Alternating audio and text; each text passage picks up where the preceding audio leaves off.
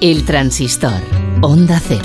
Tu afición es sentimiento y tiene mucho alimento. Di que tú eres el mejor, hincha, tú eres el mejor. Escuchando el transistor. Ra. El lobito está cobrando. Hola, ¿qué tal? Buenas noches, bienvenidos a El Transistor de Onda Cero. Un saludo de Hugo Condés en nombre de la redacción de deportes de Onda Cero, con Miguel Venegas y Manu Ruiz en la producción y con el gran Nacho Arias en la parte técnica. Sábado 7 de agosto, penúltimo día de los Juegos Olímpicos y aunque nos pueda saber a poco por el color de las medallas, España ha sumado cuatro perseas en el día de hoy, tres de plata y una de bronce, igualando las 17 que logramos hace cinco años en Río. Digo que no sabe a poco porque teníamos mucha esperanza en tener a varios campeones olímpicos. Por ejemplo, en el fútbol, donde los chicos de Luis de la Fuente han caído ante Brasil en la prórroga, tras empatar a uno en el tiempo reglamentario y mandar dos balones a los postes. Un gol de Malcom en la segunda parte de la prórroga ha dado el título a Brasil y deja con la plata a España, que si bien ahora mismo nos sabe un poquito amarga, dentro de unos años seguro que recordamos con cariño a esta generación. Palabra de Carlos Soler. Ojalá que cuando volvamos a España pues se le dé el valor que, tiene esta medalla, porque no ha sido fácil, aunque la gente pueda pensar que, hemos enfrentado, nos hemos enfrentado a equipos inferiores que a, priori pues es verdad que eran inferiores, pero, pero eran equipos muy trabajados y que no ha sido sencillo, muchas circunstancias, lesiones, eh, muchos viajes, muchos kilómetros, circunstancias por el coronavirus que, que no nos han dejado eh, hacer las cosas como, como siempre y nos hemos intentado adaptar. El grupo creo que ha hecho un trabajo maravilloso, tanto el cuerpo técnico como nosotros y es una pena que no nos llevemos el oro, pero, pero para mí todos somos oro. También teníamos esperanza en el K4 con Saúl Cravioto, Marcus Wolf, Carlos Arevalo y Rodrigo Germade, que han hecho un carrerón, pero han sido superados al final por los alemanes y se han colgado la medalla de plata. Cra- Cravioto suma su quinta medalla e igual a David Cal como el deportista español con más medallas en la historia, aunque eso sí, Saúl tiene un oro más que su antecesor. Mucho menos reñida ha sido la final de waterpolo, en la que Estados Unidos ha pasado por encima de España, que no ha tenido opciones, cayendo por 5 a 14, resultado que no debe empañar el gran campeonato que ha hecho la selección de Mikioka y que continúa con su magnífica trayectoria de los últimos años. Y la cuarta medalla, aunque ha sido la tercera cronológicamente hablando, ha sido el bronce de los hispanos. La selección de balonmano que ha derrotado, no sin sufrimiento, como todos los partidos de este campeonato olímpico, a Egipto, poniendo un brillante colofón a la carrera de una generación como los Julen Aguinagalde, Vira Morros, Dani Sarmiento o Gedeón Guardiola, pero sobre todo de Raúl Entre Ríos, el gran capitán que a sus 40 años y haciendo hoy dos goles decisivos dice adiós al deporte donde nos ha dado tantas alegrías. Más allá de la participación de los españoles, con por ejemplo un meritorio quinto puesto de Mechal en 1500, Estados Unidos se ha proclamado campeona olímpica de baloncesto, ganando a Francia, y el bronce se lo ha llevado a Australia, dejando a Luka Doncic sin medalla.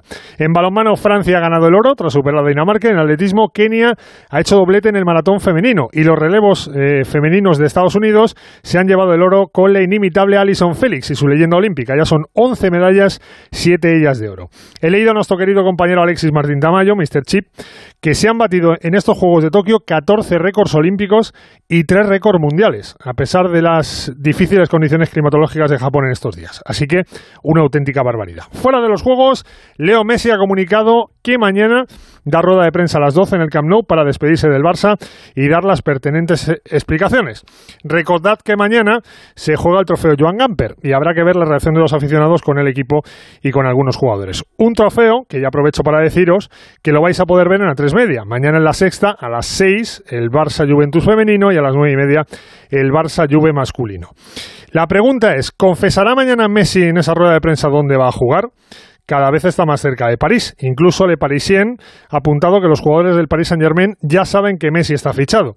Y por si tenéis dudas, escuchad a su amigo Dani Alves con Raúl Granado después de la final olímpica. Siento mucho por, por, por, por el Barça, siento mucho por no haberlo conseguido retenerlo, pero le deseo todo lo mejor, porque es merecedor de todo lo mejor en la vida. Yo creo que el- los libros tienen, me- tienen principio, medio y final, y ha llegado al final, ha llegado al final, solo podemos dar las gracias a él por todo lo que dio al Barcelona y por todo lo que nos ha hecho disfrutar ahí, y seguramente pues allá donde vaya seguirá haciéndolo disfrutar porque es el mejor. Podrás ir a verle a París. No sé dónde, pero seguramente. Seguramente, Alves lo tiene claro. Por cierto, partidazo el del lateral, ¿eh? a sus 38 años ha asumido su título número 43. Una carrera sin duda envidiable. De los amistosos del día os contamos que el Celta ha ganado a domicilio al Wolves 0-1, gol de Yago Aspas de penalti. El Cádiz ha ganado 0-2 al Barley, con tantos de Martín Calderón y Alex Fernández. El Athletic Club de Bilbao ha ganado en Semmeri 1-3 al Southampton, con goles de Vesga, Villalibre y Bednarek en propia puerta. El, al Valencia, el Brentford le ha remontado un gol inicial de Diego López para acabar derrotándole 2-1. El español ha empatado a 0 en Italia frente a la Fiorentina, que ha acabado ganando en penaltis. Era un partido muy especial, que era un torneo solidario para apoyar la investigación de la muerte súbita. Se ha homenajeado y recordado a los capitanes de ambos equipos, a David Astori y a nuestro Dani Jarque, que como sabéis ambos fallecieron de forma trágica por problemas cardíacos. El Granada ha ganado en extremis a Linares Deportivo por 2-1, con goles de Antonio Puertas y Aaron Martín. El Rayo ha perdido el trofeo Villa de Leganés ante el Lega en los penaltis tras acabar el partido empate a uno con gol de Isi Palazón. El Villarreal ha empatado a dos en Leeds con goles de Alberto Moreno y Dani Raba. Y el Getafe sigue su buena pretemporada ganando al Brighton 0-2 con goles de Cabaco y David Timor. Además, el Mallorca de Luis García Plaza ante su afición ha derrotado al Cagliari por 1-0, gol de Dani Rodríguez. Elche y Levante se han disputado el trofeo Festa de Elche, que ha ganado el equipo valenciano tras imponerse 1-2. Boyé marcó para Elche, Melero y Morales para los granotas. Y está en juego en el Villamarín ahora mismo el Betis Roma, que está en la segunda parte y está ganando el Betis por dos goles a uno. En fútbol internacional, que ya hemos arrancado la temporada oficial en Inglaterra, con la disputa de la Community Shield y ha saltado la sorpresa porque el Leicester ha derrotado al Manchester City por 1-0. Gol en el minuto 88 de Ienacho de penalti del nigeriano en un partido en el que ha debutado Grillis, el último fichaje del Manchester City. No os preocupéis que mañana sacan la cartera y fichan a Harry Kane.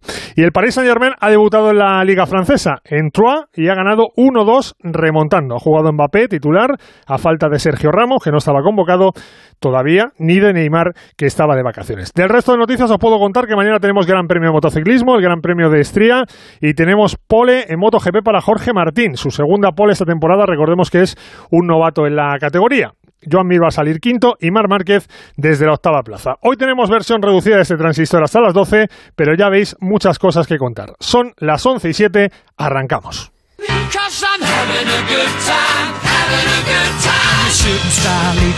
La jugada por donde la pone el segundo palo. Va a llegar gol, gol, gol, gol, gol, gol. Gol, gol, gol, gol, gol, gol. Miquelones. Empate España. Sí. Ya estamos aquí. La, la carrera de Malcom. Cuidado, Jesús. Cuidado, Jesús. No, no, no, no, no, no. no. Malcom, Malcom, Malcom, Malcom. La para y no. Gol de Brasil. Gol de Brasil. Marca Malcom que nos ha vuelto loco desde que ha salido los Juegos Olímpicos. Los vuelven a resbalar de las manos. España es medalla de plata. Brasil es campeona olímpica. Hay que tirar hasta el final. Los alemanes siguen por delante. Eh, España está muy cerca. Van a ganar el oro los alemanes. Van a ganar el oro los alemanes. Medalla de plata para la delegación española. Nos lo han quitado en los últimos metros. Esa medalla de oro que se va para Alemania. Medalla de plata para los españoles. Se acabó la final, no pudo ser. El gigante estadounidense vuelve a doblegar a las guerreras de agua por cuarta final consecutiva, por segunda en unos juegos. Pero que nadie olvide que una plata olímpica siempre, siempre es sinónimo de excepcional trabajo. Quiere lanzar España, está forzando el pasivo. La pelota para Ceballos, este para Raúl. Gol, gol, gol, gol. Lo tuvo que marcar él, lo tuvo que marcar él, lo tuvo que marcar él. Gol de Raúl Entre Ríos. Gol de España. España bronce de los Juegos Olímpicos. El mejor. Lo decía nuestro compañero Albert Arranz, que nadie se olvide que una plata olímpica es sinónimo de un magnífico campeonato y aunque, repito, nos sepa un poquito amargo en el día de hoy, eh, dentro de un tiempo miraremos a este día y dijimos el día que España ganó cuatro medallas, tres de plata y una de bronce. Pero claro, en fútbol teníamos tanta ilusión, por ejemplo, en ser campeones olímpicos y se nos ha escapado de esa manera porque hemos tenido 20 minutos en la segunda parte. Alberto Pereiro, buenas noches. ¿Qué pasa, Huguito? ¿Cómo estás? Muy buenas. Hemos tenido 20 minutos en la segunda parte que lo veíamos todos, ¿eh? Bueno, y dos largueros, eh, que es eh, el momento en el que España, pues, pues te lo crees, pero si analizas el partido entero, España ha sido peor. Eh, nunca se puede decir que Brasil no ha sido justo vencedor. En la primera parte han tenido un larguero. Richard Leeson ha fallado un penalti que le ha tirado por encima de la, de la portería de Unai Simón, que ha hecho su trabajo para poner nervioso al delantero del Everton. Eh, es verdad que ellos se ponen por delante por un error, eh, primero en la marca de, eh, Cucurella en un centro desde la izquierda eh, que deja que Dani Alves lo pelea hasta el último segundo, que es lo que ha hecho toda su vida, pelear ese tipo de, de balones, vuelve a poner el balón en el área, eh, le cae a Marcos Cuña en un error eh, de Zubimendi y, y, Pau Torres a la hora de medir para despejar. Eh, cae, controla perfecto y para adentro. Y en la segunda parte, pues España ha tirado de punto honor sin jugar bien. Ha hecho un par de retoques, quitando a Marco Asensi y quitando a, a Miquel Benino, que no tenían el mejor de sus partidos ni el mejor de sus torneos. y un balón de Carlito Soler al segundo palo con un golazo de Miguel Oyarzábal, ese que escuchábamos antes. Y a raíz de ahí España ha sido mucho mejor y ha tenido los dos largueros, el de Oscar Gil en el centro chut desde la diestra y el de Brian Gil desde la frontal del área, que vamos, es que yo lo he visto dentro 36 veces, pero la 37 se me ha ido arriba. Y, y, en la prórroga, pues España se ha vuelto a echar atrás, se ha culado, han sacado a Malcolm, el que jugó en el Barcelona, que parecía Garrincha y, y, y Pelé juntos. Y Jesús Vallejo que ha vivido en los últimos dos años un declive horroroso como jugador de fútbol fuera de posición porque Mingueza se lesionó al principio del campeonato y porque Oscar Gil que es el lateral derecho suplente también se había lesionado al final del partido pues en la primera ya amagó y cometió un error y se le marchó y la paró una y, y se fue al larguero y en la segunda pues se le marchó y fue gol y nos hemos quedado con la plata. Y nos hemos quedado con la plata y vamos a escuchar una de protagonistas, por ejemplo al seleccionador, a Luis de la Fuente. Es normal que, que, ahora, después de estos minutos inmediatos a, haber terminado el partido, la tristeza, esa sensación de incluso de frustración, pero en cuanto llegue mañana por la mañana, estén descansados un poco, hayan dormido, van a valorar muchísimo lo que han conseguido, se van a dar cuenta de la importancia que tiene. ¿Seguirá siendo el capitán del barco? Sí, sí, sí, de momento estoy muy feliz haciendo mi trabajo. Eh, la casa de la Federación Cuenta siguen contando conmigo y yo cuento con ellos y de momento vamos a seguir peleando y haciendo cosas. Creo que todavía hay muchas cosas importantes por hacer. Y del seleccionador al capitán, que no ha jugado porque se lesionó, ya sabéis, en el primer partido, pero es el capitán de esta selección, Dani Ceballos. Creo que a día de hoy no somos conscientes de lo que hemos conseguido. Eh, es una medalla que, que, la verdad que era el objetivo cuando llegamos aquí y veníamos a por todas, pero bueno, eh, es una final, eh, hay que felicitar a Brasil que ha sido la campeona, pero nosotros nos vamos con una, alegría, una alegría y una satisfacción de haberlo dado todo. Pues ese era el capitán Dani Ceballos, que nos ha dado mucha pena que no jugara la final. Está por ahí Enrique Ortego también. Hola Enrique, muy buenas. ¿Qué tal? Muy buenas noches, Hugo. ¿Cómo estamos? Con el paso del tiempo, ¿la plata la ves con mejor color o sigues cabreado por el partido? Mm, bueno, es, es la plata. Posiblemente en la teoría eh, era el mejor equipo del, campeonato, pero la práctica Brasil con un equipo eh, muy bien trabajado, con un equipo muy físico, pero con jugadores con buena individualidad, eh, con, buen, con buena técnica individual, quería decir, pues ha sido superior en el cómputo del, partido de la, de la prórroga. Lo tenía más fácil, sabía, sabía más fácil lo que tenía que hacer. Eh, y sobre todo yo creo que ha sido clave el aspecto físico. España al final dices, bueno, puedes utilizar como coartada que los dos goles de, de Brasil son en dos errores colectivos, no es bueno, el primero colectivo y el segundo individual, pero pero yo creo que hoy Brasil ha sido superior, la plata es un pre, es un buen premio para para un equipo que que no ha jugado bien a lo largo de la competición, pero que sí ha competido.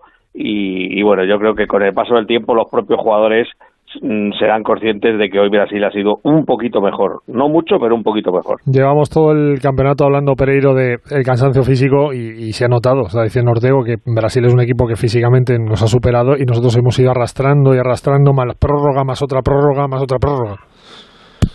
Bueno, pero hoy lo hemos alargado mucho, ¿eh? O sea, hoy durante los 90 minutos se nos ha dado poco. Hmm. Y ha habido otros días, eh, y lo sabe Quique, que se nos ha empezado a notar antes, en el 65, en el 70 no sé si porque es una final, pues eh, Pedri lo ha sabido disimular más, que pierde un balón y sigue corriendo como si le hubieran robado la cartera y, y, y va por ti. Eh, bueno, pues y hoy por los cambios también, Pereiro, por los Eso cambios es. que han sido antes. Quizá hoy la Sí. segunda parte, como tú dices, se ha alargado, eh, se, se- se ha alargado el aspecto físico porque tanto Soler como Brian Hill le han dado al equipo un poquito más de, chispa, un poquito más. En el caso de uno, mm, intensidad en el centro del campo y en el caso del otro, más velocidad y desborde arriba. Bueno, al final, eh, Hugo es normal. A ti te vienen seis de la Eurocopa, eh, de los que, bueno, pues Eric García igual no tiene el cansancio eh, muscular de un tío que lo ha jugado todo, pero tiene las rampas habituales de un central que ha jugado poco durante el año y está cogiendo el ritmo. Eh, Miquel Merino, que no ha jugado la Eurocopa, pero venía de lesión, pues se le nota que le falta ritmo. Eh, Pedri, eh, le faltan tres partidos más y hay que ir a cambiar el DNI porque A Pedri eh, le falta correr el maratón, que lo decís en la no, retransmisión. o sea, eh, pero es que mira, estoy viendo repetido el partido ahora y tú no sabes en la que le sacan la eh, amarilla a Brian Hill porque contra, eh, corta una contra de Malcolm. Sí. El que se mete 70 metros de sprint con la cabeza para abajo como si estuviera tarado de la cabeza es Pedri.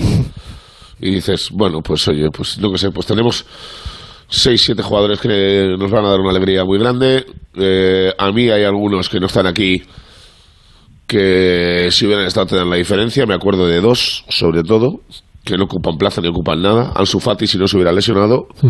Y Ferran Torres si el City no nos hubiera mandado a la mierda cuando le dijimos que lo queríamos convocar. Y nos dijo que la Eurocopa era, era suficiente. Eh, así que, pues veremos a ver en el futuro, tanto con la sub-21 que necesita retoques, porque que hayamos, que hayamos hecho semifinales en el sub-21 y una final olímpica no debe ocultar que hay ciertas cosas que tenemos que mejorar y que Luis de la Fuente, que de momento va a seguir, tiene que renovar. Eso te iba a preguntar. Bueno, a ver, eh, él no renovó su contrato cuando eh, podía haberlo hecho antes del torneo, dijo que quería ver el rendimiento de la selección, el compromiso que tenían los jugadores hacia él. Eh, ¿Ha habido problemas durante el campeonato? Sí, ha habido alguno. O sea, la situación de Marco Asensio pues va a dejar alguna ampolla. Eh, hay tres, cuatro jugadores que han venido por historia más que por otra cosa y no dan el, no dan el nivel. Eh, y la reunión para la renovación va a ser calentita, ya te lo digo yo. Porque no, no, no es que no haya una mala relación, pero no es la mejor de las relaciones entre algunos estamentos de la, de la federación. Hoy, por ejemplo, había un detalle que a mí no me gusta, y lo tengo que decir, y yo pues no escondo que tengo buena relación con el presidente de la federación y que tengo muy buena relación con el entrenador. Pero coño, tú palmas una, una final de, de los Juegos Olímpicos en la primera charla tiene que dar el míster. Sí. No la tiene que, no la puede dar Luis Rubiales en el césped del, del, del campo sin dejarles ir al. Pues cosas como esas, pues al final, no sé, pues hay una distancia ahí que veremos a ver si se puede solucionar y eh, ojalá no te tenga que contar que el sacrificado de los Juegos Olímpicos es Luis, que creo que no lo va a ser, pero también creo que no va a ser fácil encontrar una renovación que sea una maravilla todo. Eh, Enrique, ¿qué jugador te ha gustado más de la selección y cuál es el que más te ha decepcionado en este torneo olímpico? Bueno, es que no ha habido ninguno que digas ha hecho un campeonato cuajado. Al final eh, está claro Guárdaselo que a Yarzabal, Quique, que está donde tiene que estar siempre, ¿sabes? sí, posiblemente sí, ¿no? Eh, es que hace, hace, lo, hace lo difícil, luego a veces falla lo fácil en cuanto al gol se refiere, pero sí, yo creo que Oyarzábal ha sido el más regular, el más, el más, el más constante, el que siempre aparecía en los momentos determinados, ¿no? Y, y luego, bueno, ha habido los primeros partidos, eh, eh, Cucurella y Miranda estuvieron bien, eh, en el lateral izquierdo, siempre mucho más profundos por fuera que por dentro, y, y luego los otros, Zubimendi, Zubimendi tampoco ha estado mal, y entre los que más me han decepcionado, eh, pues eh, posiblemente Asensio, eh, Merino, Dani Olmo, jugadores que tienen dentro mucho más de sí, muchísimo más de sí, y que por cansancio, por salir de lesiones, pues no han podido rendir a, a su nivel. Y una lástima la lesión de Mingueza y la lesión de, Ceballos en el primer partido, que han costado carísima, carísima. Pues, Mingueza porque podía ser el lateral derecho de recambio y Ceballos por lo que representa para este grupo y, y porque estaba enchufadísimo. Él sabía que podía ser además un escaparate para él cara al futuro inmediato y la verdad que ha sido un fiasco no poder contar con él. Oye, qué brutalidad lo de Dani Alves Pereiro. ¿eh? Qué brutalidad, qué partido. Bah, pues, es- pues, pues es otro nivel. Sinceramente, es otro nivel de futbolista. Yo recuerdo hace sería un año, año y medio, hablando con Juan Fran, que, que estuvo con él en Sao Paulo, Sí. me decía, es que está mejor que cuando estaba aquí jugando en España. Bueno, y que ha perdido dos, tres kilos, eh, que al final dices, bueno, pues él va cumpliendo años y tiene, tiene que ir tomando ciertas decisiones. Vamos a ver, es un pues son de estos jugadores que te sale uno cada 30 años. Para mí el mejor lateral derecho de la historia del fútbol. Eh, habrá gente que te diga que si Cafú, que si tal, pero bueno, tiene 43 títulos. Eh, hoy el gol de, de Brasil, el 1-0, es por sus huevos, O sea, porque dice, oye, mira, voy a llegar hasta el final donde tú no llegas. Y siempre hablamos de la diferencia entre ser un superjugador y ser un, un, un categoría, como en los puertos del Tour de Francia, ¿sabes? Y este estamos hablando de que es un hors categoría. Pues mira, eh, le falta solo el Mundial. Y hablaba con Granado ahí después del, del partido ya se lo ha dicho. Dice, bueno, pues nada, si somos un poco pesados igual nos llevan. Pues Sí. tiene toda la pinta de que lo van a llevar, ya te lo digo yo. Igual que a, a Qatar si llega, eh, que le queda que le queda poquito. Eh, eh, oye, Enrique, que voy acabando. Eh, dentro de un par de años, cuando volvamos a ir a Liverpool y tengamos una cenita como la que tuvimos el día anterior al 2-3 con los goles de Marcos Llorente, y yo te diga, jo, ¿qué, qué, qué te acuerdas de la selección española en los Juegos Olímpicos de Tokio? ¿Con ¿Qué, qué te va a venir a la mente? ¿El gol de Rafa Mir?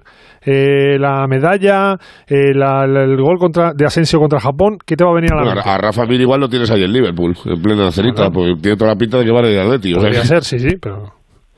Bueno, pues me quedaré, me quedaré, pues que ha sido un equipo que sin jugar mm, bien, como sabe, siempre ha querido ser fiel a su estilo, siempre ha querido tener el balón, siempre ha querido atacar, siempre ha querido ocupar el campo contrario, llevar la iniciativa del juego, eh, y yo creo que con un punto más físico en algunos en algunos momentos hubiera hubiera tenido más más fluidez en, en el juego, la velocidad del balón, ha sido un tanto previsible porque porque los movimientos son todos los siempre lo mismo yo creo que ha faltado un poco de movilidad en el equipo pero todo viene de que las piernas están cansadas y tampoco la cabeza estaba muy lúcida Hmm. Y esto, Pereiro, con el currazo que te has pegado, lo tienes que cerrar tú, como quieras.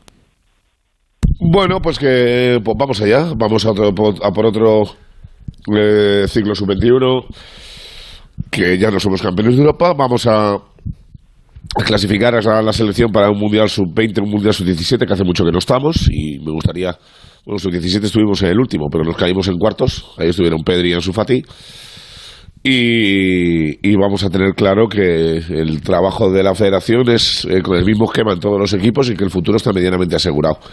Si jugamos un poco mejor eh, de lo que hemos hecho con esta cantera y aseguramos que eh, lo que tiene Luis Enrique que no, tenemos, no hemos tenido antes, que no te gana nada- nadie fácil y que tú no le ganas fácil a nadie, pues eso es lo que va a tener España, que es, que es pelear, que es la furia roja de toda la vida.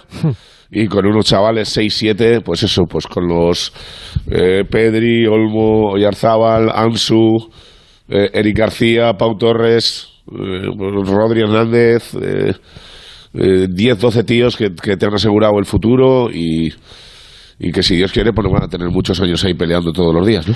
Ojalá, amén. Alberto Pereiro, Enrique Ortego, que a descansar un poquito, pero poquito, ¿eh? que ya empezó la liga, así que os voy a dejar descansar más bien poco. Un abrazo muy grande. una- Tengo un Buenas especial ahí de. 4 Buenas noches, Pereiro. ahí de 4 7. Buenas noches, Sí, es verdad, es cierto. De 4 7 otra vez. Bueno, Bueno, 4 8 hoy. Yo te dejo descansar. El que te hace currar es Rafa. Yo te dejo descansar. Joder, tú. A ver si se acaba esto ya. Un abrazo grande. Chao, un abrazo En Onda Cero, el transistor. La comunicación nos acerca a los demás. Comunicar bien nos permite enseñar, educar, comprender, enamorar. Comunicar bien exige conocimiento, talento, ponerse en el lugar de los demás. Comunicar bien nos hace competitivos. Agencias de medios, para que la comunicación funcione. Llevamos años apoyando a nuestros deportistas para conseguir el mayor logro de todos, conectar a las personas. Telefónica, mejor conectados. Onda Cero, Madrid. Venga a las rebajas de Muebles a Dama. Precios insuperables con la misma calidad de siempre, en una gran variedad de estilos y modelos, con su habitual trato amable, transporte y montaje gratuitos y la mejor financiación. Todo lo bueno de Muebles a Dama, pero ahora con rebajas. En General Ricardo 190 y en la web mueblesadama.com. El campo no descansa y Onda Agraria tampoco. Por eso este verano, sábados y domingos a las 7 de la mañana te ofrece toda la actualidad agraria y ganadera. Para los que trabajan en el campo, Para los que buscan los mejores productos de nuestra tierra. para los que les gusta disfrutar de la naturaleza, Para todos, Onda Agraria. Este verano, sábados y domingos a las 7 de la mañana. Onda Agraria. Pablo Rodríguez Pinilla y Soledad de Juan. Te mereces esta radio. Onda Cero. Tu radio. Seguimos en el transistor. Y después del fútbol, eh, la que más ilusión nos ha hecho desde luego en el día de hoy eh, no, no es la más importante, porque hemos ganado tres platas y un bronce, pero sí que ya sabéis que el bronce es la medalla dulce cuando la plata es la amarga, porque el bronce se consigue ganando, como han hecho los hispanos, sufriendo otra vez. Héctor Rodríguez, muy buenas noches. ¿Qué tal estás, Hugo? Muy buenas noches. No saben no sufrir estos chicos, mejor dicho, no saben no hacernos sufrir a nosotros. Vaya juegos nos han dado, madre mía, vaya juegos. Pero sí, bueno, o sea, eh, al final sabe mejor, ¿no? Cuando llegan este tipo de victorias. Decías que es, eh, que es la dulce, ¿no? Eh, Esto es como siempre, dentro de dos semanas la dulce va a ser la plata sí, o sí, porque efectivamente hoy los hispanos han vuelto a conseguir una medalla de bronce, es la cuarta de toda la historia, pero ojo, el balonmano español sigue sin haberse metido nunca en una final de unos Juegos Olímpicos, que ya es curioso para un equipo de este nivel y que tanto ha conseguido, ¿no? Pero bueno, al fin eh, lo que queda es que se termina con victoria y se termina de la manera más dulce posible. Una generación de oro que dice adiós, con su capitán Raúl Entre Ríos a la cabeza, 40 años de edad, el jugador con más internacionalidades, eh, sus mayores logros, aparte por supuesto lo que ha hecho con el Barça, ha sido ser campeón del mundo y dos veces campeón de Europa, más allá de muchos bronces en mundiales Un europeos tipo, y demás. un tipo, Héctor, que ha alargado un año su carrera, pues iba a retirar el año pasado para estar aquí en esta cita. y una generación que ha alargado un año porque habían tenido intención de retirarse en 2020, pero efectivamente todos ellos querían ganar esos juegos y de ahí vienen las lágrimas en la cancha de juego, ¿no? Después de esa victoria lograda ante Egipto por 31 a 33, vinieron las lágrimas, vivieron los eh, llantos y vino quitarse encima muchos fantasmas de no haberse clasificado para los últimos juegos.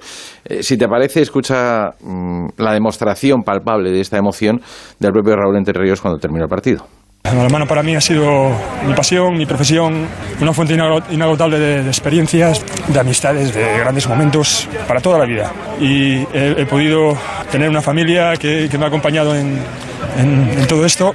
Estoy muy feliz por, ellos, por poder ofrecerles algo más en, en- mi último momento. Y he tenido la suerte de estar con, grandes jugadores, pero sobre todo con grandes personas. Y eso ha sido lo mejor que me ha podido pasar.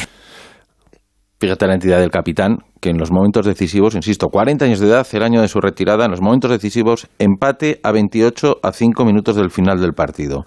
En ese tramo final del partido, España anota 5 goles que le dan la medalla de bronce. 3 de Alex Dusevayev, 2, incluido el último, de Raúl Entre Ríos. Hasta el último día, el compromiso del capitán para tirar del carro. Hasta el último segundo. Eh, me- miradme raro, Albert Arran también que lo tengo aquí, miradme raro si queréis, pero me he sentido tan mal por Roberto García Parrondo, macho, cuando acaba el partido le he visto la carita que tenía, porque qué pinta tiene la selección de Egipto, eh, para el es, futuro. Es tremendo. Es tremendo el trabajo que está haciendo Roberto García Parrondo. Eh, charlábamos con él eh, antes precisamente de jugar la semifinal eh, en la que caía derrotado ante Francia.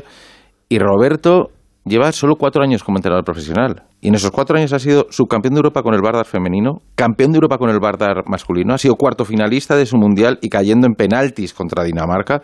Y ha sido eh, semifinalista de unos Juegos Olímpicos. En cuatro años de carrera como entrenador. O sea, tú fíjate, con la juventud que tiene, es de esta misma generación también, Sí, sí. de la de Raúl Entre Ríos, tiene apenas eh, 41 años. Y el futuro que le espera al banquillo, otro más que unirse al carro de excepcionales entrenadores españoles eh, que están trabajando por el mundo y que, por desgracia, dadas las condiciones económicas del balonmano español, no pueden entrenar en casa. De la final que me cuentas, Francia-Dinamarca. Pues que Francia ha vuelto a sacar el tarro de las esencias, la capacidad para competir y su demostración de que es el mejor equipo de la historia ante una Dinamarca que venía como gran favorito, vigente campeona olímpica, doble campeón del mundo de manera consecutiva. Pero los Spurs, que ya no cuentan con muchos de esos Spurs, han vuelto a demostrar que eh, en los últimos cuatro Juegos Olímpicos han logrado tres oros y una plata, precisamente la última edición ante Dinamarca.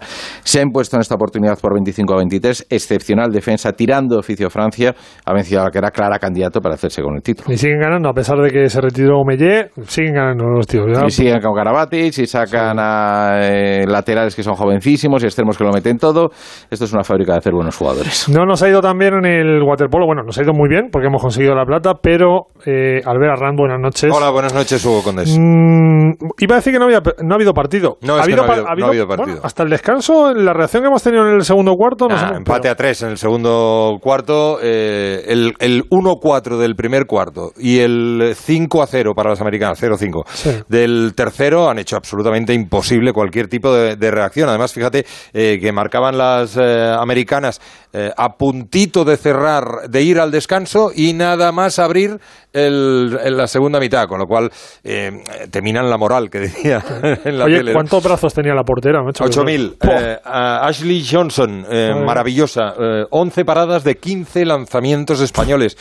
Claro, la encima la defensa eh, norteamericana con una agresividad desde el minuto uno. Quizá ese ha sido un poquito nuestro talón de Aquiles. Nuestra mejor arma también es la cobertura y hemos estado un poquito estáticas, eh, no exhibiendo todo el poderío que habíamos mostrado a lo largo del campeonato. Nada, no ha habido color. Hasta Miki Oka, el seleccionador nacional, se rendía ante la superioridad de las estadounidenses. Pues ha sido un partido en el que no, no, no ha habido mucha historia, no hemos tenido opción desde, el principio. Han, han abierto un agujero muy grande en el marcador y a partir de ahí no hemos llegado nunca a enganchar eh, en el partido y se lo han llevado, la verdad, que con bastante autoridad. Cuando llegas a una final olímpica, yo creo que la valoración general nunca puede ser mala, al revés. Tienen que estar las chicas muy contentas y muy orgullosas de lo que han hecho. Creo que han hecho un trabajo buenísimo y, y- y se han llevado una medalla olímpica. Claro, porque nada más recibir esa medalla olímpica en el cajón, las chicas de Miki Oka se han dado cuenta de lo que Claro. se ponían al cuello. Es que, Albert, eh, es verdad que el resultado es muy abultado y que no hemos tenido opciones, pero el torneo olímpico ha sido espectacular. Espectacular. Eh, fíjate la trayectoria.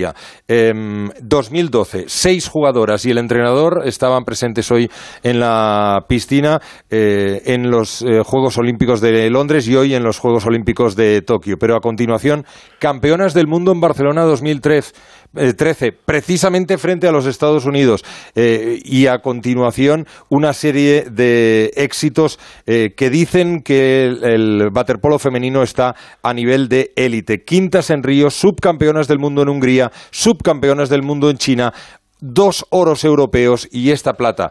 Es una trayectoria excepcional. Han estado de nueve com- eh, compromisos, de nueve torneos en siete finales. Y ahora vamos a cerrar el círculo esta madrugada a las 6.40, si no me falla la, No memoria, falla la memoria. ni tu despertador, eh, el partido entre España y Hungría buscando la medalla de bronce. Eh, ¿Nos fiamos más del torneo espectacular que ha hecho España hasta ahora o del bajón que fue perder contra Serbia de la manera que perdimos? Correcto. Hay que saber eh, si han sabido reponerse a ese gol de Filipovic a 26 segundos que nos privaba estar en el partido que mañana disputarán a las nueve y media hora española Grecia y Serbia. Esa será una de las claves, aunque espera también un eh, partido ciertamente cerrado, aunque con una eh, motivación eh, extra para los nuestros. La reedición mañana se juega en Satsumi de la final del último campeonato de Europa. Se celebraba en Budapest el pasado año, se enfrentaban los mismos protagonistas que mañana lucharán por el bronce, húngaros y españoles se imponían en casa los magiares en la tanda de penaltis. Hay que acordarse de eso, como aquel del Álamo. ¿Firmamos la 18? Esperemos que sí. Vale, vale. Yo me fío de ti. A priori no se puede uno mojar. Ve- Vete a descansar que Lo intentaremos. el partido. Gracias, Albert. A ti, Hugo. Gracias, Héctor. ¿eh? Chao, buenas noches. 11 y 33 minutos, eh, son las 6 y 33 en Tokio, donde andan los enviados especiales de Onda Cero. Ahí está Félix José Casillas. Hola Félix, muy buenas. ¿Qué tal, Hugo? Muy buenas, con el cielo completamente encapotado, con 27 grados de temperatura y una humedad del 90%, porque hasta ahora llueve, continúa lloviendo y lo hace desde anoche aquí en Tokio, así que eh, último día y de momento el, el sol no, no quiere aparecer. También está por ahí Raúl Granado. Hola Raúl, muy buenas. Hola Hugo, ¿qué tal? Muy buenas. Que te falta contarnos la última alegría del día. No ha sido oro, pero ha sido una plata y una gran carrera de nuestro K4. ¿eh? Sí, la verdad es que no ha sido oro pues de milagro, porque lo han tenido ahí. Pero bueno, es, un- es una plata que, que nos sabe muy bien, era el objetivo y, y también se ha cumplido.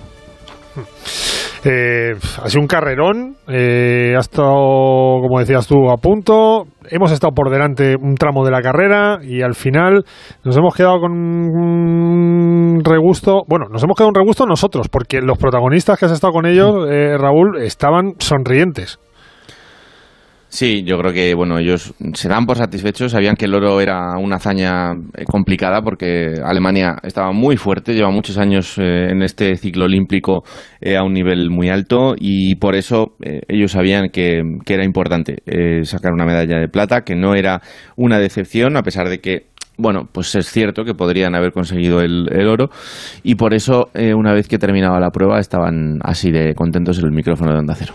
Siempre venimos con la exigencia máxima de, intentar ¿no? pues, eh, luchar el oro y lo perdimos al final, pero igualmente estamos muy contentos con, la carrera que hemos hecho y, muy contentos. Sí, sí, yo, estoy contentísimo, es una verdad barbaridad. ya sé que bueno, el oro, el oro, es mejor que la plata y bueno, si hubiésemos quedado terceros, pues la plata sería mejor que el bronce. Estamos contentísimos, yo estoy contentísimo, lo estamos los cuatro en realidad, aunque uno lo pueda mostrar más que, más que otros. Nuestro plan era ganar la carrera, es hacer nuestra regata, olvidarnos del resto y hacer el 100%, y fue lo que hemos hecho. No hemos podido ganar, unas veces se gana y otras se pierde, así es el deporte.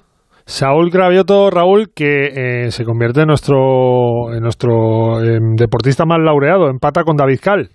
Sí, em, ha cumplido un sueño, porque David Cal era su ídolo de niño. Em, Saúl no imaginaba ni siquiera tener la opción de llegar a unos Juegos Olímpicos. Bueno, pues, pues ahí está. Eh, con cinco medallas olímpicas, igualando al, al, que ha sido su ídolo.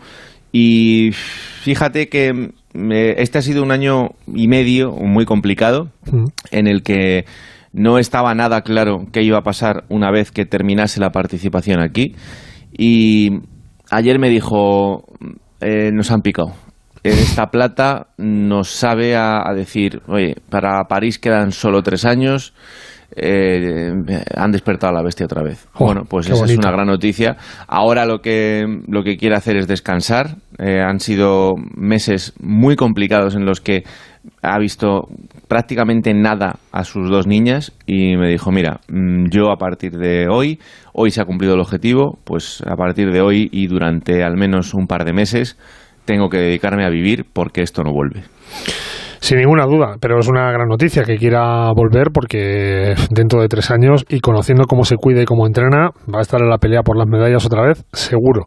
Em, no, ha, no, ha, habido medalla en atletismo, pero Félix ha sido un carrerón de Adel Mechal en 1500, tremendo. Ha hecho más o menos lo que viene haciendo o lo que ha hecho el equipo español de atletismo todos estos días, ¿no? Estar siempre metido ahí en la, en la pelea, estar siempre con opciones y es verdad que ha sido una carrera durísima, ha sido una carrera eh, de esas en la que, bueno, pues eh, te ponen al límite y él ha superado su límite porque ha mejorado su marca personal, pero le ha valido para ser quinto, quinto clasificado en una final de 1500 en la que se ha batido el récord olímpico, en la que ha ganado Ingebrinsen, el, el noruego y en la que, bueno, pues él no ha podido engancharse en el último instante a ese grupo que se ha marchado por delante y entre ellos el británico Kerr que le ha arrebatado finalmente esa posibilidad de meterse entre los mejores. Pero Mechal estaba contento, Mechal estaba feliz y yo creo que lo mejor es eso, escuchar su voz para confirmar que el atletismo español y él en particular han hecho una muy buena actuación aquí en Tokio. Hay que dar enhorabuena a los tres primeros sobre todo porque han corrido espectacular.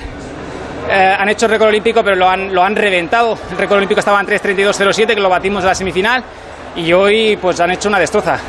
Eh, yo contento, venía aquí con una marca de 3.46 de personal, casi 3.34 y me voy con un 3.30, he bajado casi 4 segundos de marca personal, entonces contento por mi rendimiento otra vez en un gran campeonato. En Londres fui cuarto, en Birmingham fui quinto del mundo, cuarto del mundo y quinto, quinto olímpico. Creo que tengo que seguir intentándolo. A la cuarta será la vencida, ¿no? Quizás pueda soñar con una medalla pronto. Del resto del atletismo, expláyate lo que quieras, que tú te manejas ahí bien, Félix, pero me ha llamado mucho la atención las imágenes de, la holandesa, de la ganadora de 10.000 metros, que ha llegado descompuesta la pobre de, la carrera, de lo, complicada que ha sido esa carrera y de el ritmo que han llevado durante todo el, tramo. Sí, porque, a ver, eh, aparte de las condiciones que venimos contando, de la humedad y del calor que hace aquí en, en Tokio para ese tipo de pruebas de larga distancia, es que ha sido una carrera espectacular, porque Hassan quería hacer el, triplete aquí en Tokio, la holandesa. Eh, quería haber ganado 1.500, 5.000 y 10.000. Ganó el primer día el 5.000, no pudo en el 1.500, donde fue bronce, y hoy tenía el 10.000. Y en el 10.000, pues tiene otra rival, que es etíope, que se llama Hidei, que sabe que si llega con Hassan al final siempre va, siempre va a perder. De hecho, le ha pasado hoy también. Bueno, pues Hidei ha decidido hacer la carrera durísima, la, más dura posible. Es decir, se ha puesto en cabeza la etíope y ha estado en cabeza hasta falta de 150 metros con un ritmo, bueno, ha ido destrozando la carrera constantemente. Se han quedado, a mitad de carrera ya solo quedaban cuatro en, en cabeza. El resto ya estaba completamente eh, descolgado. Y bueno, pues a falta de 150 metros, eh, Hassan, que siempre hace lo mismo, aguanta detrás, detrás, detrás, es imposible soltarla y ha dado el ataque definitivo para conseguir la medalla de oro, ¿no? Sí, todas, pero todas las que han entrado estaban completamente eh, rotas. Y eso que no ha sido una marca, eh, digamos, importante porque el récord del mundo de la propia Hidey, que la ha corrido más rápido en la etíope, es eh, 20 segundos mejor, pero... Fíjate cómo estaría que la realización de la tele se ha centrado en la, la atleta de Bahrein que ha ganado la plata, que estaba allí celebrando con su bandera, porque claro, no podían sacar a Hassan de cómo estaba Hassan, de cómo había llegado a la línea de meta. Sí, sí.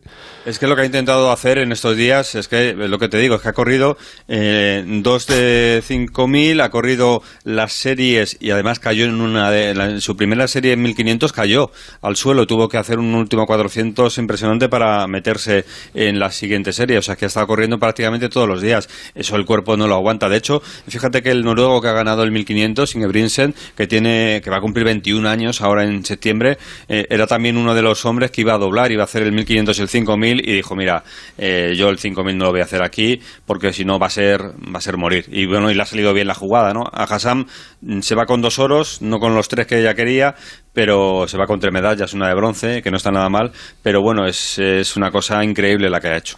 Te he venido escuchando también que el concurso de triple salto ha sido el ha sido El salto de altura, sí. el salto de altura. Sí, el de triple salto fue espectacular, Sí, ahí sí, con. Yulimar Rojas y con Ana Peleteiro, fue, y Patricia Mamona, la, la portuguesa. Sí, pero el de altura hoy ha sido espectacular también, sobre todo porque es una de esos, es uno de esos concursos en los que ves que hay ese cambio de, de generación, en el que te da por una parte eh, pena que la gran campeona y, y la mujer que ha dominado esta especialidad en los últimos años se vaya a marchar sin una eh, oro olímpicos y, y, sin embargo estar viendo que hay gente que viene por detrás, como la ucraniana Majuji, que, que es espectacular, que tiene 19 añitos recién cumplidos y que va a ser la gran reina de la altura en los últimos, en los próximos años. Bueno, pues al final ha ganado la veterana, ha ganado la Titskene, la rusa, que ha sido campeona del mundo, que ha estado saltando regularmente siempre por encima de los 2-4, 2-6 y que nunca conseguía un gran título. Hoy lo ha conseguido, se ha echado a llorar, ha estado de rodillas eh, durante mucho tiempo y bueno, ha sido espectacular el concurso porque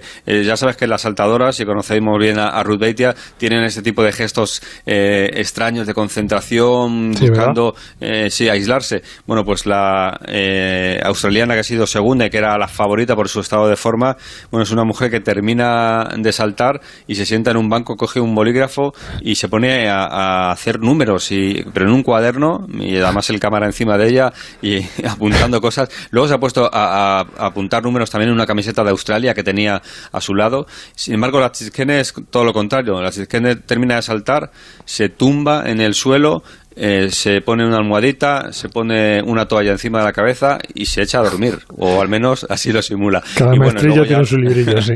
y luego ya la joven ucraniana que, que además eh, de su calidad eh, atlética, pues es una chica muy guapa, muy llamativa, pues hoy llevaba los ojos pintados de amarillo, con los ojos completamente azules que tiene, pues eh, era la bandera de Ucrania. Eh, cada vez que la enchufaban era directamente a los ojos, porque la verdad es que ha sido muy, muy llamativo. Em, ha terminado hoy también el torneo de baloncesto. ha ganado Estados Unidos, le ha ganado a Francia. Se ha tomado la venganza del primer partido del campeonato en el que los franceses derrotaron a los americanos. Y, la y la- el bronce, mejor dicho, se lo ha llevado a Australia en el partido ante Eslovenia. Tengo por ahí a mi querido Pepe Catalina. Hola Pepe, buenas noches. Hola, ¿qué tal? Buenas noches. ¿Qué te ha parecido la final? Bueno, me ha parecido un buen partido, ¿no? Un partido en el que Estados Unidos ha demostrado que ha ido de menos a más en este torneo y que precisamente se desquitó con el equipo que tú bien recordabas le ganó en el primer partido de la fase inicial.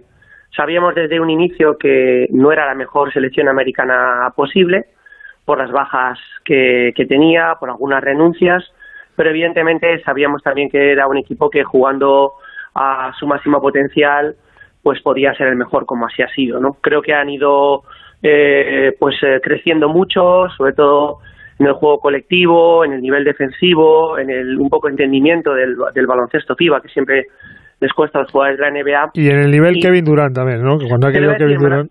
me lo he quitado de la boca, es decir, eh, muchas veces sin querer todos caemos en lo de llamar a la selección norteamericana Dream Team, que es equipo de ensueño, los equipos de ensueño, ha habido unos cuantos en la historia de las selecciones norteamericanas en Olimpiadas y Mundiales, principalmente el de Barcelona 92, pero luego ha habido otros cuantos y el resto han sido buenas selecciones. Este no ha sido un equipo de ensueño, pero sí que tenía un jugador de ensueño como es Kevin Durant. Kevin Durant es uno de los mejores de la historia de la NBA, de los tres, cuatro mejores actuales del baloncesto moderno y un jugador realmente determinante, ¿no? Con, con esa altura, con esa capacidad atlética y sobre todo con la facilidad que tiene para entrar en racha y, y echarse a los hombros a un equipo cuando es necesario, ¿no? Ya lo ha hecho en la NBA, ha sido campeón, puede volver a serlo en Brooklyn en las, en las próximas temporadas, ha renovado precisamente con este equipo y ha demostrado que ha venido con, que había venido con muchas ganas, ¿no?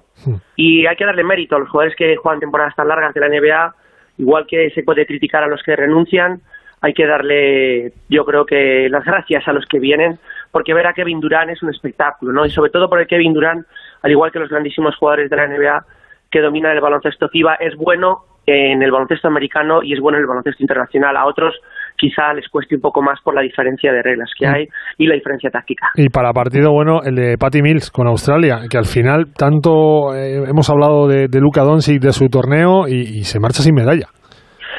Bueno, yo creo que Eslovenia tiene todavía futuro por delante. Eh, lo que han hecho en esta edición olímpica y lo que hicieron ya en el preolímpico, pues eh, todo histórico, la primera vez que se clasificaban para las Olimpiadas, han estado muchos partidos invictos. Creo que Doncic pues es un jugador que dará mucho que hablar, que se colgará algunas medallas seguramente y que está muy bien acompañado. No solo es él, pero han ido, estos han ido de más a menos. Y me parece muy justo el, el bronce de Australia, eh, por dos motivos. Porque llevan mucho tiempo persiguiéndolo y son una gran, una gran selección que no tenía premio.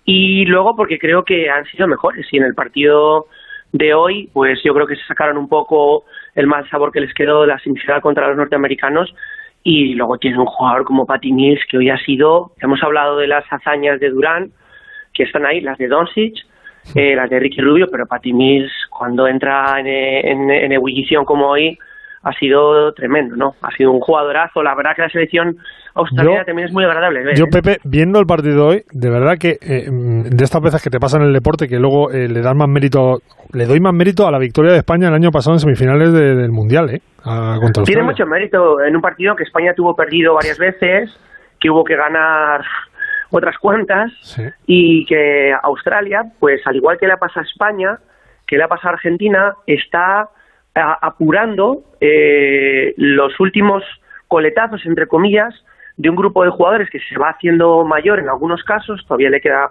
a un jugador joven, pero que no se había llevado mucho a, a, digamos, a sus vitrinas y, por fin lo ha conseguido. Los australianos son una gran selección.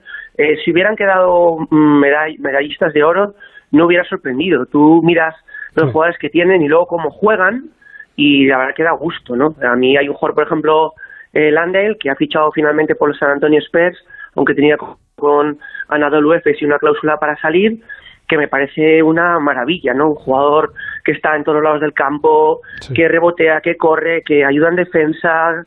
Eh, bueno, yo creo que. Y luego Joe Ingles, que parece incombustible. Pero claro, Joe Ingles ya se le van notando los años, a Matthew de la, de la Vedova también.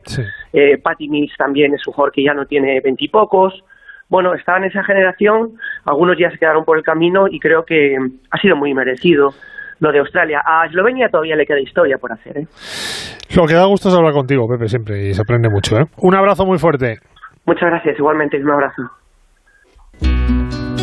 El transistor. Onda cero. Hay pandemias que pueden durar años y hay pandemias que pueden durar toda la vida.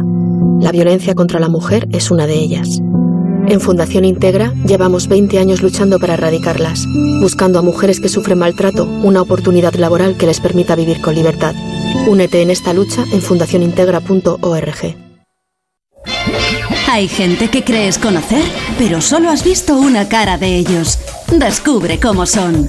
Nadie es perfecto. Un programa de entrevistas donde el primer sorprendido será nuestro invitado. Tengo muchos padres, sí. Yo les llamo padres putativos. Tengo varios. Tengo uno muy especial que se llama Julián Armendariz que me pongo a llorar y todo, la hostia. Ahí va, Dios, estoy llorando. Descubrirán cómo les ven y la huella que van dejando. Habéis escrito unas páginas de oro que además os la pueden recordar eh, los aficionados a la radio.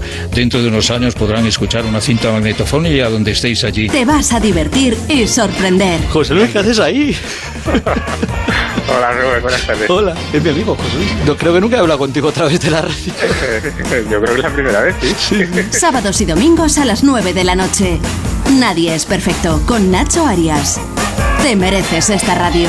Onda Cero, tu radio.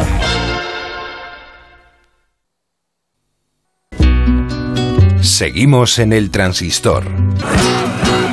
Diez minutos para llegar a las eh, 12 de la noche, que serán las 7 de la mañana en Tokio. Ahí están eh, Félix José Casillas y Raúl Granado. Em, hemos explicado bastante bien lo que ha pasado hoy. Nos hemos dejado por ahí eh, que ha terminado el golf y lo de Madison, que ayer Félix nos daba buenas sensaciones y al final no ha podido ser.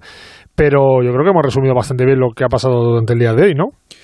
Sí, sí, sí. Lo del Madison ha sido una, una pena porque yo creo que nos ha faltado un poquito de, de atención, sobre todo en la primera parte de la prueba, eh, para que Mora y Torres se hayan podido meter en la lucha por las medallas, porque ese puesto final sexto. Eh, bastante por detrás de Dinamarca, de Gran Bretaña y de Francia, eh, se fomentó según- en el comienzo de la prueba, ¿no? Fue ahí cuando no estuvieron atentos, no se pudieron meter en los primeros sprints y ahí Francia y sobre todo los británicos consiguieron bastante ventaja porque es verdad que los daneses hoy por hoy son la, pareja que está ganando prácticamente todo y eran los grandes favoritos. Así que sí, eh, por el resto de cosas, bueno, pues esa eh, séptima plaza final de la natación sincronizada eh, con un equipo muy renovado, con eh, Ona Carbonell al frente de un grupo de jóvenes, eh, por ejemplo, Ona que tiene 30 años eh, comparte el grupo con eh, nadadoras de 18, entonces es un equipo que está eh, creándose para el futuro seguramente ya en París, eh, siempre ponemos el objetivo de París, pueda estar metida un poquito más arriba porque ya sabéis también que en esto de la natación sincronizada hay que convencer mucho a los jueces y tienes notas completamente puestas y si no estás metida ahora mismo entre las favoritas nunca vas a conseguir subir más allá de donde estás, ¿no? De hecho, eh, China, Rusia, Ucrania están siempre por delante, el resto no, no puede estar ahí. Y poco más, poco más porque el día ya se estaba acabando, Alex Heredia terminó el pentaldón y la competición se termina. De hecho, hoy tan solo hay dos acontecimientos que tienen participación española. Eso es, y en uno es muy importante, Granado, porque vamos a ganar la medalla 18 y vamos a superar las de Río, que es en el waterpolo, y luego vamos a ver qué pasa en el maratón. Sí, eh, el waterpolo yo creo que es eh, una gran cita porque estos chicos tienen que terminar esta competición con, con esa medalla frente a Hungría a partir eh, de las 13 cua- de las 6.40 de la, de la mañana en, en España, las 13.40 aquí en, en Tokio y eh, por otro lado el maratón masculino, ¿no? ¿Por qué no soñar con que Javi Guerra, Dani Mateo o Ayat eh, pues tengan alguna opción de, de poder entrar en las posiciones de, de arriba? Lo van a tener muy complicado. Pero bueno, eh, en el último día no vamos a dejar de soñar. Tengo imagen directa, Hugo, de, de Sapporo, porque el maratón vuelve a ser en Sapporo. Y bueno, aparte de que la temperatura es idéntica de la de Tokio, porque marca ahora 27 grados. Y aparte que es un maratón que no acaba en el Estadio Olímpico, que a mí eso me indigna también, y supongo que a ti también.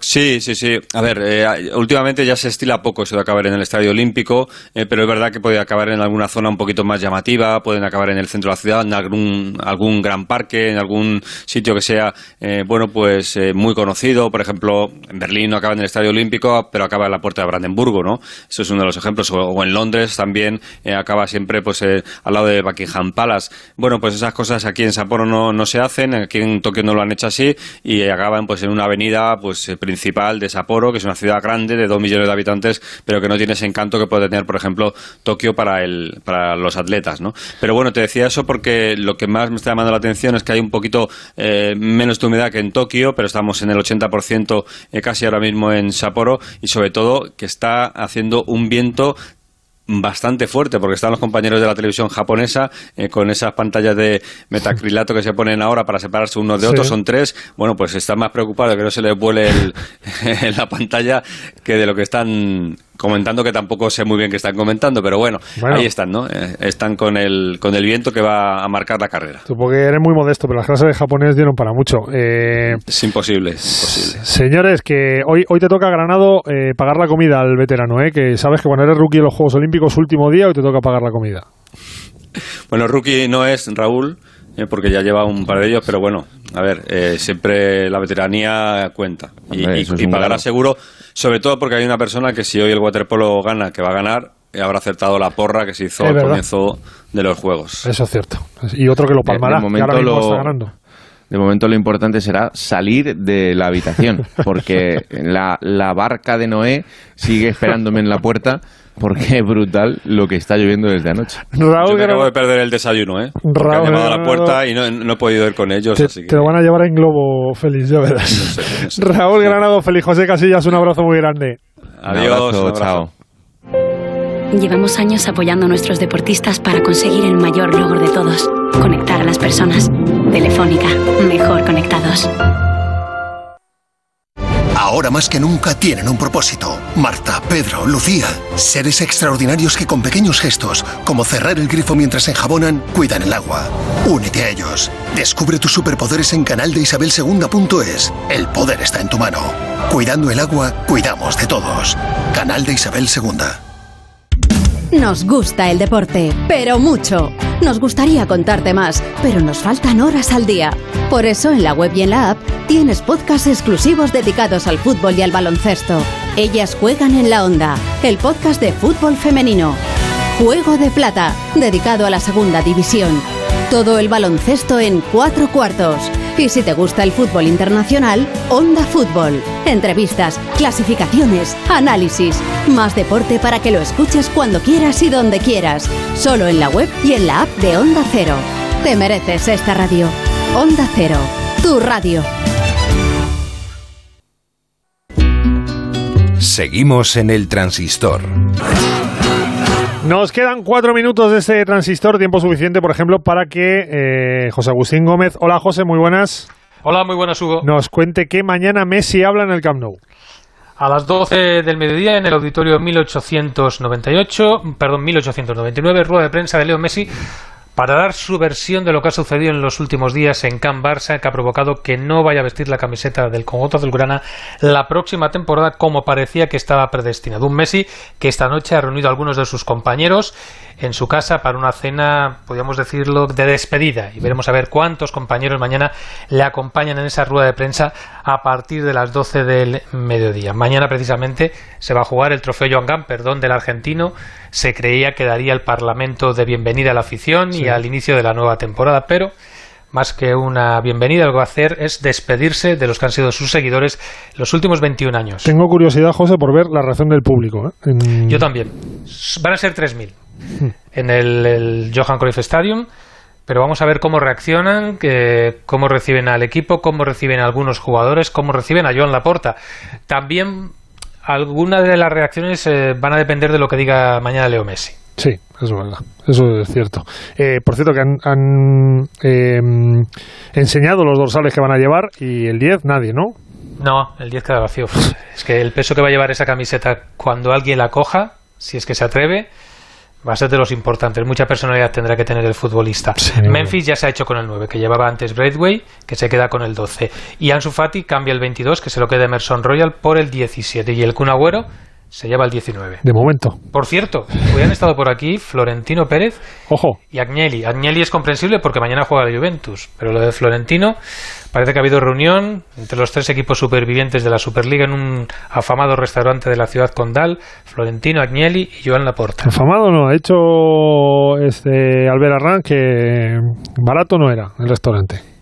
No, no, muchísimo menos, eso te lo puedo asegurar. Un abrazo muy grande, José Agustín. Otro para vosotros. Eh, Venegas, que mm, lo hemos contado, el Leicester le ha ganado al Manchester City. Primer campeón del año en Inglaterra, le ha ganado 1-0 al Manchester City en Wembley, por cierto, 53.000 espectadores en Wembley, que si sale todo bien, es una noticia fantástica. Y ha ganado con un gol en la recta final de Yenacho de penalti, en un partido bastante soso, un partido con muchos cambios, un partido con muchas ausencias, y que casi casi para el City lo que significa es el estreno de Grealish, que ha entrado en la segunda parte con el 10 a la espalda y no ha estado mal el rato que ha jugado, eh, pero para el Leicester es un título. Cuidado, el Sí, Leicester, sí. eh, que este fútbol que camina hacia un lugar que todos conocemos y en el que el City y el París están fichando mucho y el Leicester sigue ganando títulos. Ganó la FA Cup el año pasado y ha empezado este ganando una Community Shield que no es un super título, pero no está mal. Manu Ruiz, que nos hemos dejado en el tintero. Pues en Inglaterra sitúan al Atlético de la pugna por Bernardo Silva. Guardiola ya no cuenta con. Mucha pasta esa. ¿eh? Pues sí, con él tras el fichaje de Grealish y podría ser el recambio de Saúl si finalmente saliese. En el Getafe Nión no va a viajar a Inglaterra y podría estudiar ofertas, mientras que Rubén Rochina suena para Granada de Robert Moreno. Por último, te voy a contar el día del día, Hugo. Ahora mismo, hace apenas dos minutos, acaba de terminar en Sevilla un amistoso Betis-Roma. ¿Pero qué ha pasado? Si iban 2-2 y estaba el partido ahí entretenido y tal. Pues lo importante no ha sido el resultado, lo importante ha sido la tensión. En el minuto 66 la Roma ya le habían expulsado a dos jugadores. Primero a Lorenzo Pellegrini por protestar, que a saber lo que le ha dicho a Figueroa Vázquez, y después a Mancini por un codazo. El espectáculo de verdad, Hugo, ha sido tremendo. José Mourinho ha sido expulsado por meterse No. de- dentro del campo a protestar. Pero la cosa no ha quedado ahí. En el 77 Karsdorp ha hecho una durísima entrada a Joaquín y también ha sido expulsado por roja directa. Finalmente, la Roma ha acabado con ocho jugadores y sin entrenador. Habrá dicho Mourinho, señor colegiado, no nos deje usted con tres. Por favor. Mourinho en Roma. Compra palomitas. Señores, aquí lo dejamos. 4 de la mañana, especial de los Juegos Olímpicos que se acaban ya. Vaya trabajazos se han pegado los compañeros de Onda Cero. Continúa la información, no os despeguéis. Un abrazo, chao.